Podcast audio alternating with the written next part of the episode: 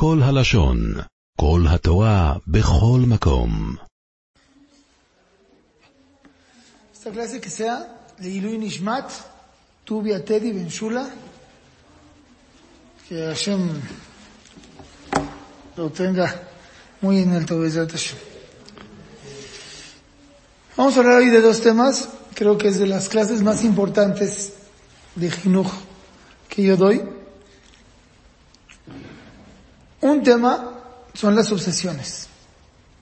¿Qué son las obsesiones? Me han llegado muchísimos papás diciendo, wow, no sabes, mi hija es impecable. Va a sentarse a comer y limpia su lugar. Y la mamá emocionada de que su hija es así. Y yo por dentro se me revuelve el estómago. ¿Por qué? Porque la persona que tiene obsesiones, todo lo que sea fuera de lo normal, no dejes que lo haga. ¿Pero qué tiene de malo que limpie su lugar? ¿Qué tiene de malo? No, no.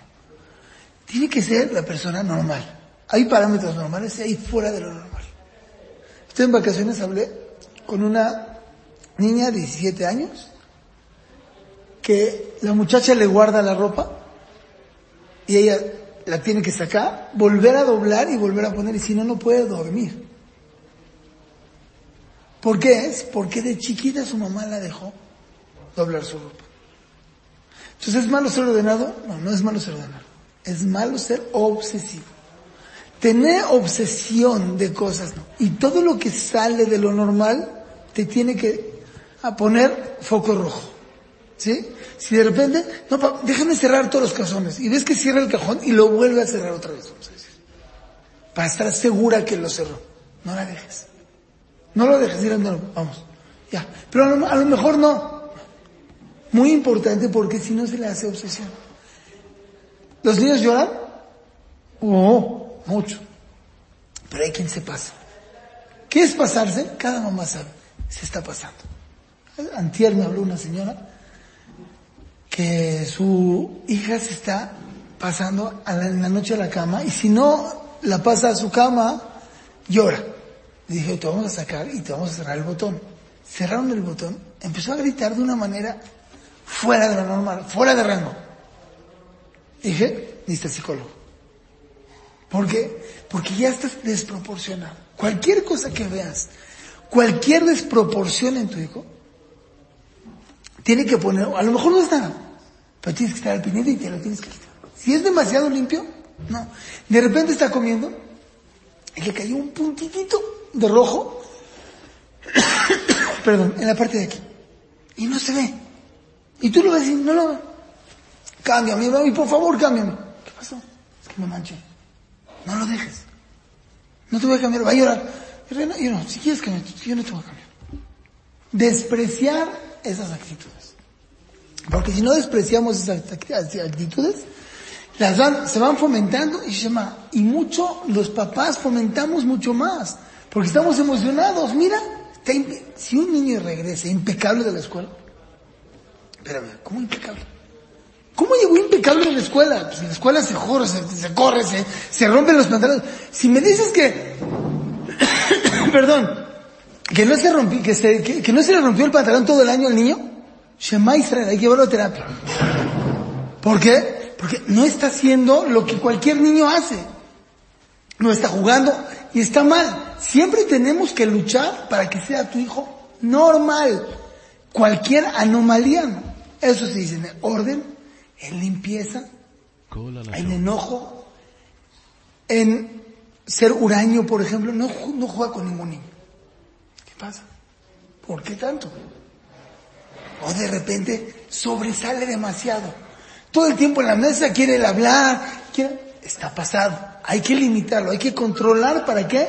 Que sea un niño normal. Cuando le llevamos a Rabioni, a nuestros hijos que le dé veraja, ¿qué le dice? Shetie normal. Que es una persona normal. Y muy, créanme, muchísimo, y a lo mejor ya se los dije en la clase, muchísimos normal. No, mi hijo, de verdad, de verdad, ¿eh? yo sé que muchos, pero mi hijo de verdad es una luz en su clase.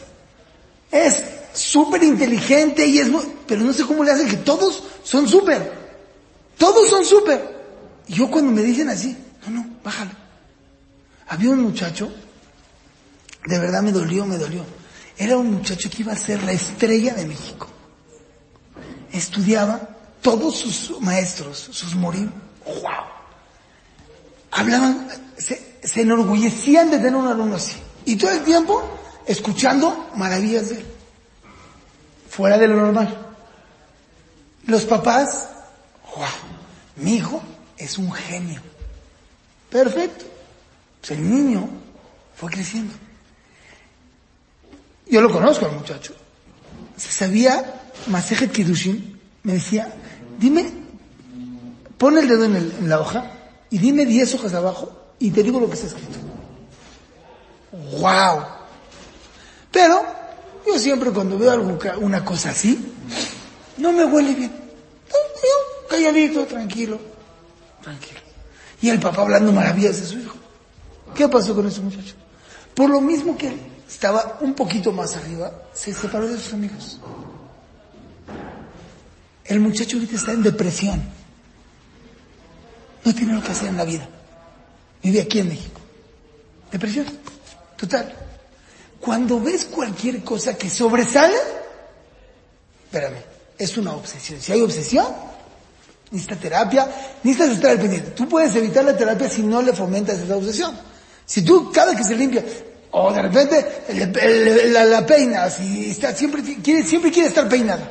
Y la colita así apretada, ya sabes que se vea, haz de cuenta que, que se ir para atrás. Y siempre quiere estar así, es normal que en un Shabbat quiera estar bien presentable, se vale. Pero se despeinó, no pasa nada. Pero hay niñas, se despeinan, van con la mamá, mami, mami, yo me despeiné, a peinar. Mal. Eso genera que, a que, que la niña se siga, siga en eso, y puede llegar Barminan, Barminan a obsesiones tremendas que después se necesitan terapias. Hay un centro en México, se llama Centro TOC de México. ¿Qué es Centro TOC? Trastorno obsesivo compulsivo. Tienen que le tapar y es, Shema, Shema, yo me encantaría mandar a mucha gente ahí, de verdad. De verdad hay mucha gente que les haría muy bien. ¿Por qué? Inconscientemente se mete en la obsesión. Hay gente que tiene obsesión de ir a fiestas. Tiene que quedar bien. A todas las fiestas tiene que ir. Porque si no, a lo mejor el otro me va a ver mal. Entonces tiene que ir a todo eso. Entonces tiene que ir a una terapia. Hay que- tiene gente de inseguridad. ¿Conocen las señoras? ¿Si apagué la luz o no? A ver, déjame checar otra vez. No hay luz, está apagado. Sí, pero a lo mejor no se apagó. O ya está acostada la señora. No sé si se apague el gas. Híjole, a lo mejor se queda, nos vamos a morir todos. No pasa nada. Eso se llaman obsesiones. Y son obsesiones que no son reales. Una señora jazita me dio mucho haram. Antes de dormir va con un espejito con cada uno de sus hijos. ¿Para qué? ¿Están dormidos? Para ver si respiran. Se los pone. Pero en, en hora que va a estar dormida, ¿quién dijo que no dejan de respirar? No, pero ahorita me voy a ir dormida tranquila. ¿Me explico? Hay señoras que tienen obsesión de frío. Siempre tienen frío y siempre creen que sus hijos tienen frío. Entonces en la noche se paran a tapar a sus hijos. Déjalo, déjalo. Pero todo empezó porque cuando eran chicas no les quitaron esa obsesión. Entonces quitar cualquier cosa que la veas anormal. Ah, pero sabemos que gente anormal creció. Sí, pero hay mucha gente anormal que no creció.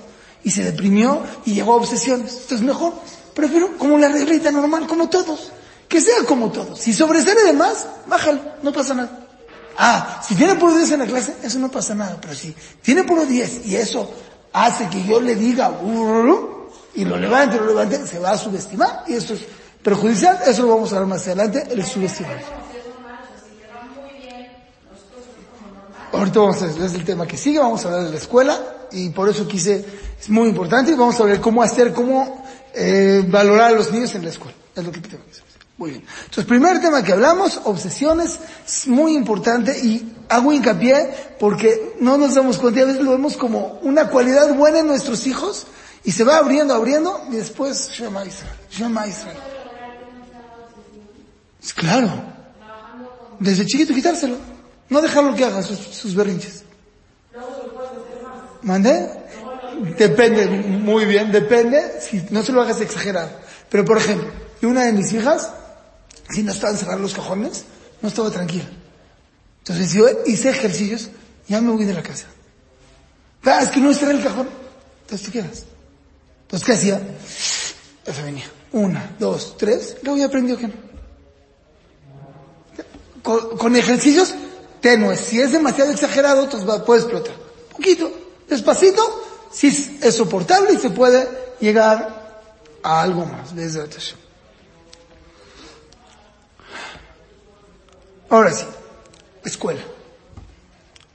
Mandamos todos Baruch Hashem después de un año y medio y mandamos a nuestros hijos a la escuela. ¿Cómo tenemos que actuar con la escuela de nuestros hijos? Nunca, nunca, y repito, nunca hablar mal ni de la escuela, ni de sus mueres, ni de sus maestros. ¿Por qué? Si tú hablas mal de la escuela, el, tu hijo ya no le da el valor a la escuela que le tiene que dar. ¿Sí? Si tú hablas mal de su moré, el hijo no le da el valor al moré. Hay una estadística que muchos hijos de gente muy religiosa son muy chutzpaní, muy descarados, no respetan a sus maestros.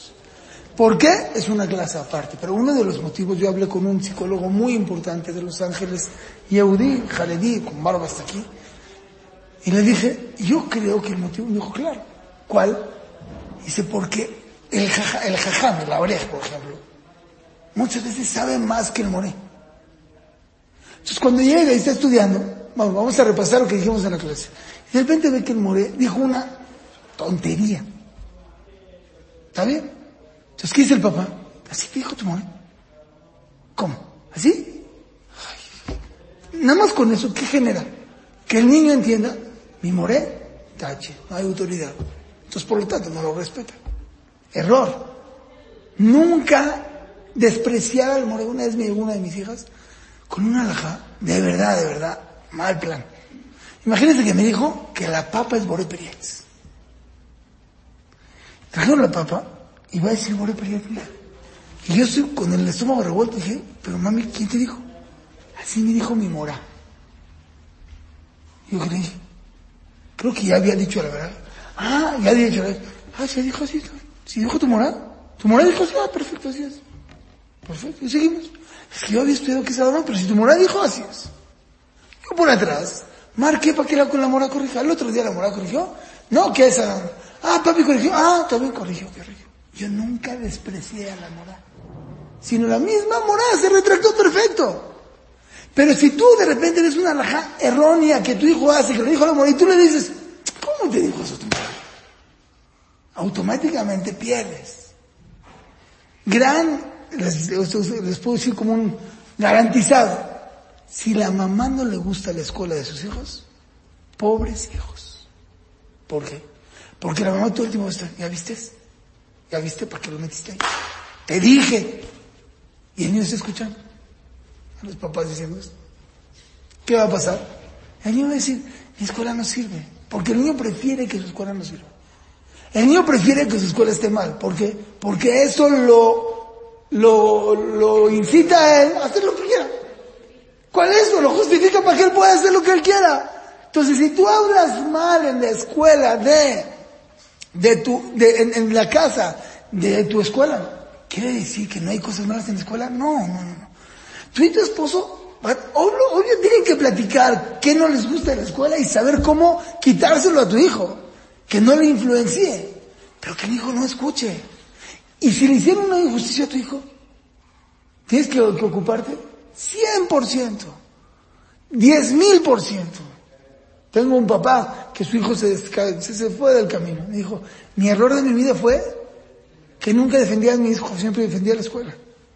Mal. Yo no digo que hay que defender a la escuela. Tienes que, tienes que checar, pero no hablar mal de la escuela.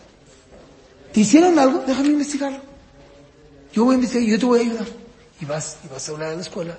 ¿Y qué pasó, papá? Y si en realidad tuvo no tuvo razón tu hijo, no tuviste, si la, la escuela tuvo razón, se equivocó la escuela. Se vale que se equivoque, pero no hable mal de la escuela.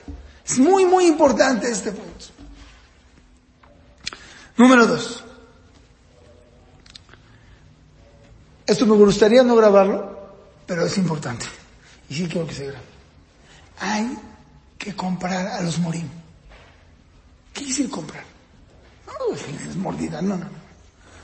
Pero yo enseño, Y a mí una vez, yo tengo contacto con los muchachos en la isla. A veces tengo muchachos. No soy jajam oficial, pero tengo contacto con muchos. Principio de año, llegó un papá y me dijo, Gaby, te encargo a mi hijo, no le eches un ojito. Sé que tú me echas la mano. Nada más me dijo eso. Créanme, todo el año, inconscientemente, mira el chavo, ¿cómo vas? Cualquier palabra. ¿Por qué? Porque sé que me están valorando. Cualquier persona que lo valora quiere seguir haciendo lo mismo que hace para, para, para que lo sigas valorando. No vas a valorar de un fake, de una cosa mentira, porque eso apesta. Pero si en realidad tú ves que la morada de tu hijo está bien, ¿sabes qué? Está fascinado mi hijo con tu hijo. Gracias. Nada más. ¿Sabes qué siente? Al otro día, cuando la morea vea a tu hijo, ¿qué va a hacer? Lo va a atender mejor. Así somos todos. Así somos todos. Cuando nos dan valoración, lo haces. Ahorita hablé con el more de mi hijo, entró a secundaria, en la tarde tiene un more. ¿Sabes qué? Está muy contento mi hijo contigo. ¿Qué perdí? Nada. Y es real, porque mi hijo, mi hijo, estoy muy contento. Estoy seguro que mañana la atención del more hacia mi hijo va a ser diferente. ¿Por qué? Porque me gusta ser valorado. No quejarte todos los días con la mora. Al revés. Y si tienes a veces algún problema con la mora, no hablar a echar pelea. Porque, créanme, la regla es que cuando yo vengo a pelearme con el otro, el otro se va a defender. Velo en tu pareja. Si tú quieres que tu esposo te haga caso en algo y vas a reclamarle algo, el otro se va a defender. Pero dices, oye, ¿es qué opinas? Sí, esto, es el otro, lo haces por atrás. Precioso. Si yo le hablo a la maestra de mi hijo y le digo, Miss, ¿qué cree? Mi hijo siente un poquito. Mi hijo necesita un poco más de cariño. Porque en la casa siempre ha necesitado cariño. Yo sé que usted es excelente y muy bien, pero necesitamos un poquito más de cariño. ¿Me puede echar la mano? Yo te voy a decir, no. No le estoy diciendo que no es cariñoso. ¿Qué le estoy diciendo? Mi hijo necesita más cariño. La mayoría de los padres cuando hablan con las maíces es que usted no da cariño. Entonces la estás atacando. Y si estás atacando, va a perder. Nunca ataques. Siempre al revés, por la buena. Está más tiempo con tu hijo que tú. Entonces respétalo. Necesitamos que nos los traten bien. Necesitamos que nos los traten bien. Entonces, por lo tanto, hazte amigo de sus maestros. Yo he hablado con gente y dice, ¿quién es el more de tu hijo? No sé, ¿cómo? ¿Cómo no sabes? ¿Cómo no sabes quién es el more? ¿Cómo? No, no puedo captarlo. Pues, ¿Cómo? Si lo ves, cruzarte nada más, decirle gracias. ¿Cómo va? Decir, va muy, está muy contento. Echarle una flor. Eres un campeón, muchísimas gracias. Cambia toda el tacto de que va a tener tu, tu, hijo con el more, va a cambiar completamente. Es muy, muy importante. Número tres. Entonces, uno, no hablo más de la escuela. Dos, eh, no eh, tratar de comprarse los morir. Tres, o sea, que no, seas, no se malinterprete que es Barmina en Shoja. Es natural, es, todos lo necesitamos, ¿me entiendes? Llega el día, del, el día del maestro. ¿No me regalas nada? ¿Cómo? ¿Cómo? ¿Cómo? Normal, por, por, por, por por, por persona, ¿me entiendes? No puedo olvidarse el que está educando a tus hijos. Tres, muy, muy importante. ¿Quién son los amigos de tus hijos? Tienes que estar al pendiente desde que entran a maternal con quién se lleva a tus hijos. Todo el tiempo, todo el tiempo pasar la lista junto con tu hijo. Enseñarle a escoger amigos buenos. Yo en mi casa, ya se sabe, hay amigos y hay amigotes. Yo le digo, ¿este es amigo o amigote? Y mi hija de cuatro años, o de cinco ya me puede decir quién es amigo y quién es amigo. Tú tienes que enseñarle a tus hijos, porque en estos tiempos, créanme, no puedes confiar en nadie. Bueno, pero es el hijo de, el hijo de este, créanme, no puedes confiar en nadie, en nadie. Entonces tienes que sentarte con tu hijo, a ver, ¿quiénes son tus amigos? Y no hay relacionar, porque es para bien. A ver, este, este qué tal, eh? Bien, pa, bien, bien, bien o más o menos. Que dice groserías, ¿verdad? Bueno, bueno, pa, sí, está bien, tú ya lo vas registrando en tu cabeza, ¿sí? Y este, no, este es buenísimo, pa, de verdad, ¿por qué es bueno? No, porque juega con todos, bien. Este, más pa. Este más. Perfecto. Pasa hasta la lista de los 15 que dicen en la clase, y ahora tienes registrado. ¿Sí? Y de repente, llega tu hijo, hizo una travesura. Ah, seguro porque te juntaste con este, ¿verdad? Con este amigote. Él solito en su vida va a ir captando, espérame, este es amigo y este es amigote. Y él va a tratar de buscar a los amigos, no a los amigotes. Pero es un trabajo, muy trabajo hormiga, cada rato. Cada rato. No que si tu hijo se sienta un cuestionario, porque también no te lo va a decir. En la cama estás abrazando. Oye, este es medio mal, medio chafón, ¿verdad? Y tú le vas sacando la sopa. Y que te diga toda la sopa, y ahora sí, ya que tienes la sopa en la mano, ahora sí, a este es amigote. Una vez, a una de mis hijas le están haciendo bullying. Hasita, dos niños le están haciendo bullying. Dos años en mi casa, a la hora de la comida, atacando a esas niñas. Hasta que mi hija salió de eso. Ah, seguro por tus amigotas. Seguro por tus amigotas. Una, dos, tres, diez, cincuenta, cuatrocientas veces tú le ganas a los amigos. Porque tú eres más importante para tus hijos. Pero hay que estar todo el tiempo. Es muy, muy, muy importante ver quién son los amigos de tus hijos. Hay que trabajarlo, o sea, hay que, hay que trabajar de qué manera y tenemos que, de alguna manera, eh, encaminar ese, ese temperamento que tiene para el lado bueno. Porque si tiene, eh, se puso para lo bueno, hay que encaminarlo para eso. Pero se tiene que trabajar. ¿Sí? 100%. Decirle que no se junte no te va a hacer caso normalmente. A menos que sea muy chiquito. Pero sí decir, ay, no me gusta. No me gusta ese amigo y que él solito lo entienda. Es mucho más funcional que, que le, lo hagas entender que no. Porque si tú no te juntes con alguien y más si son adolescentes, va a buscar juntarse con. Adrede. ¿Sí? Muy bien. Otra cosa, que no vaya a ser barmina la botana de la clase. Porque muchas veces son botana y si son botana, sí, sufren muchísimo. Entonces todo el tiempo hay que estar al pendiente que no sean la botanita de la clase. ¿Cómo se checa? Hablando con el more, hablando con la miss, hablando con el director. Oye, ¿cómo lo ves? No, bien, ¿sientes que sí interactúa con sus amigos o lo hacen de menos? No, sí un poco de menos. Pero ¿por qué, miss? ¿Cómo me puede ayudar? Y trabajamos y sale. Si lo detectas demasiado tarde, too late. Y va a ser muy difícil. Tengo un caso de un niño que va en tercera de secundaria. Ya, ya no es botana, ya es el plato fuerte. Ya.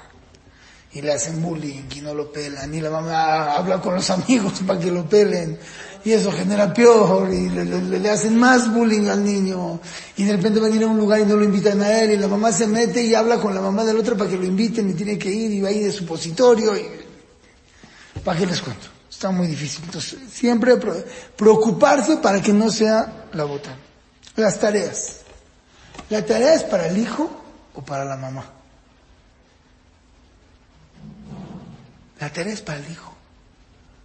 Tú como mamá no le ayudes. No le hagas la tarea. No. Puedes tú apoyarla en la tarea. ¿Cómo vas? Más que no entendí esto. Perfecto. Pero las mamás para acabar con el problema, ¿qué hacen? Se sientan, a ver, ¿qué necesitas hacer? A ver, ¿entiendes esto? Le hacen toda la tarea al niño. Sufre la mamá y el niño no se beneficia. Tú no le ayudes. Él tiene que hacer su tarea y él se tiene que preocupar. Que él se preocupe.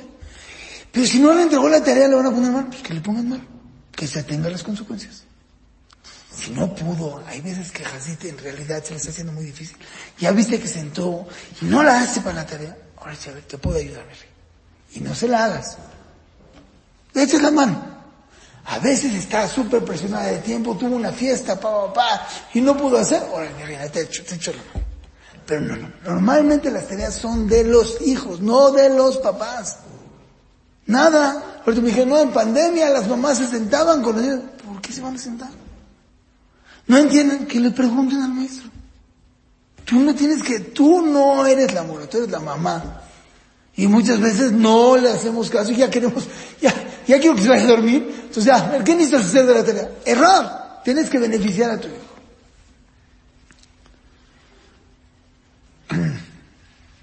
Otra cosa importante, no esperar que tenga las mejores calificaciones. Porque en realidad hay niños que no pueden tener las mejores calificaciones. Se hizo un estudio, los jajamí más grandes que han estado en la historia, la mayoría son promedio 8. No tienen 10. No tienes que, tienes que esperar que haga su responsabilidad. Sí. Estar pendiente que haga su tarea, saber que haga su tarea, que estudie para sus exámenes. Si no estudia y se reprobó, ¿por qué no estudiaste? Es falta de responsabilidad. Pero si estudió y sacó 7, ¿qué hace? ¿Así te estudió? No me lo regañes. Al revés, vamos a ver cómo te podemos ayudar para el próximo porque le echas más ganas. Pero al revés, tú le echaste ganas. Siempre estar en el, en, en, en, el, al pendiente de que haga lo que tiene que hacer. Pero no que los resultados sean los que tú esperas. Porque muchas veces no los vas a tener y te vas a frustrar tú y tu hijo se va a frustrar. Les conté la historia del, del señor Regnitz, o no se las conté a ustedes. ¿No las conté? Bueno, había un señor, es un señor, el señor Regnitz, es un rico, muy rico de Los Ángeles, creo. Da mucho un dinero a los. Él habla en Yeshivat Mir, en Simchat. Ahí está bien. Un Simchat Torah dice, voy a hablar, voy a contar una historia que me pasó esta semana. Dice, iba en la calle y vi a un pelón con arete, tatuaje, grabadora. ¡Ah! Lo vi y me dijo mi acompañante, ¿sabes quién es? Hijo de tal jajam. Así, una familia muy así. ¿qué? ¿Con arete, tatuaje y música? Pues lo voy a decir. Llega, se le acerca y le dice, vergüenza. Mira cómo estás. ¿Sabes qué vergüenza le das a tus papás? Este se voltea. Dice, señor Regnis, no entiende lo que está pasando usted. Yo ahorita le doy más satisfacción a mis padres, le doy más satisfacción a mis padres que en, que en cuando era religioso. Un segundito. Ahí salgo en dos minutos. Sí. Le, le doy más satisfacción a mis padres antes que ahorita. Eh, ahorita que antes. ¿Cómo? Cuando era religioso, sí. Muy fácil. Antes cuando llegaba a la casa con un ocho, ¿qué me decían? Mira, tus hermanos tienen 10, no haces nada, no sirves, tus calificaciones no sirven, mira, ve, ve, ve. Me ponía el tefilín un poco tarde y flojo, eres un flojo, no sé qué. Ahorita, el día que me pongo tefilín, ¿qué cree? Cena especial en mi casa. El día que cumplo Shabbat, toda la familia viene Motzai Shabbat a la casa para festejar que cumplí Shabbat. Entonces, ¿cuándo le doy más satisfacción a mis papás? ¿Ahorita o antes? Antes lo que hacían no lo valoraban y ahorita lo valoran. Mal. Nosotros tenemos al revés. A tu hijo no esperar, wow, qué haga Tranquilo. La calificación normal. Te traen las boletas. Pasa mucho que tu hijo grande es de chafón y el de abajo puro 10. Pasa. Nunca veas las boletas juntos. Estás humillando a tu hijo. Pa, trajimos boletas. Uno por uno. A ver, al cuarto. Ahora vamos a hacer tu boleto. Bien, campeón, muy bien. ¿Por qué aquí siete? No, es que pasa si estudiar. No te preocupes, tranquilo. Luego el otro. Puro diez. Bien, campeón, muy bien lo levantas. Llegan a la comida. Pa, pero él tuvo diez y yo siete. Sí, pero tú eres más de... Cuando tú eres en sexto te quiero ver. Vamos a ver. ¿Sabes qué es sexto? Es dificilísimo. Y cuando el grande es mejor que el chico, bueno, está chiquito, así. Pero ya no hiciste que se sientan mal. ¿Estamos? Vamos a hacer un recuento de lo que hablamos en la clase de hoy. Obsesiones, siempre que el niño sea normal. En la escuela, no hablar en contra de la escuela, comprarte a los maestros, saber que amigos tienes, que no es a la botana, la tarea no esperar mayor, la mayor calificación y no ver las calificaciones juntos. ¿Estamos? La próxima semana damos la segunda parte de esta clase. Eso.